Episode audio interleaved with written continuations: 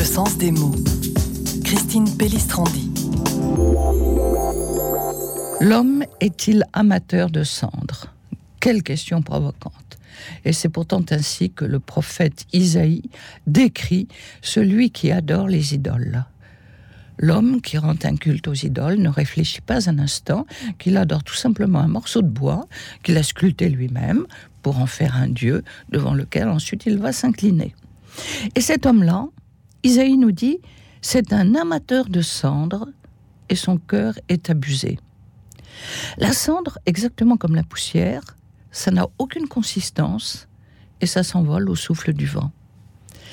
En s'inclinant devant une idole qui, une fois brûlée, n'est plus qu'un amas de cendres, l'homme choisit. Il doit choisir avec le néant. De nos jours, l'homme aussi choisit ses idoles auxquelles il consacre l'essentiel de sa vie, des idoles qui ont pour nom argent, travail, réussite, pouvoir, séduction. Or, le symbole de la cendre nous invite en premier à considérer la validité de nos choix et nous force à poser la question cruciale, où est la vérité de ma vie?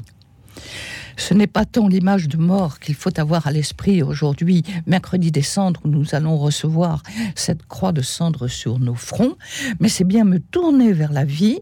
Oui, la mort est inéluctable, mais nous croyons à la résurrection de la chair offrir ce temps de carême comme un long chemin de croix pendant lequel nous accompagnerons Jésus jusqu'à son sacrifice, c'est une belle image pour accompagner tous ceux qui se préparent à recevoir le baptême dans la nuit de Pâques.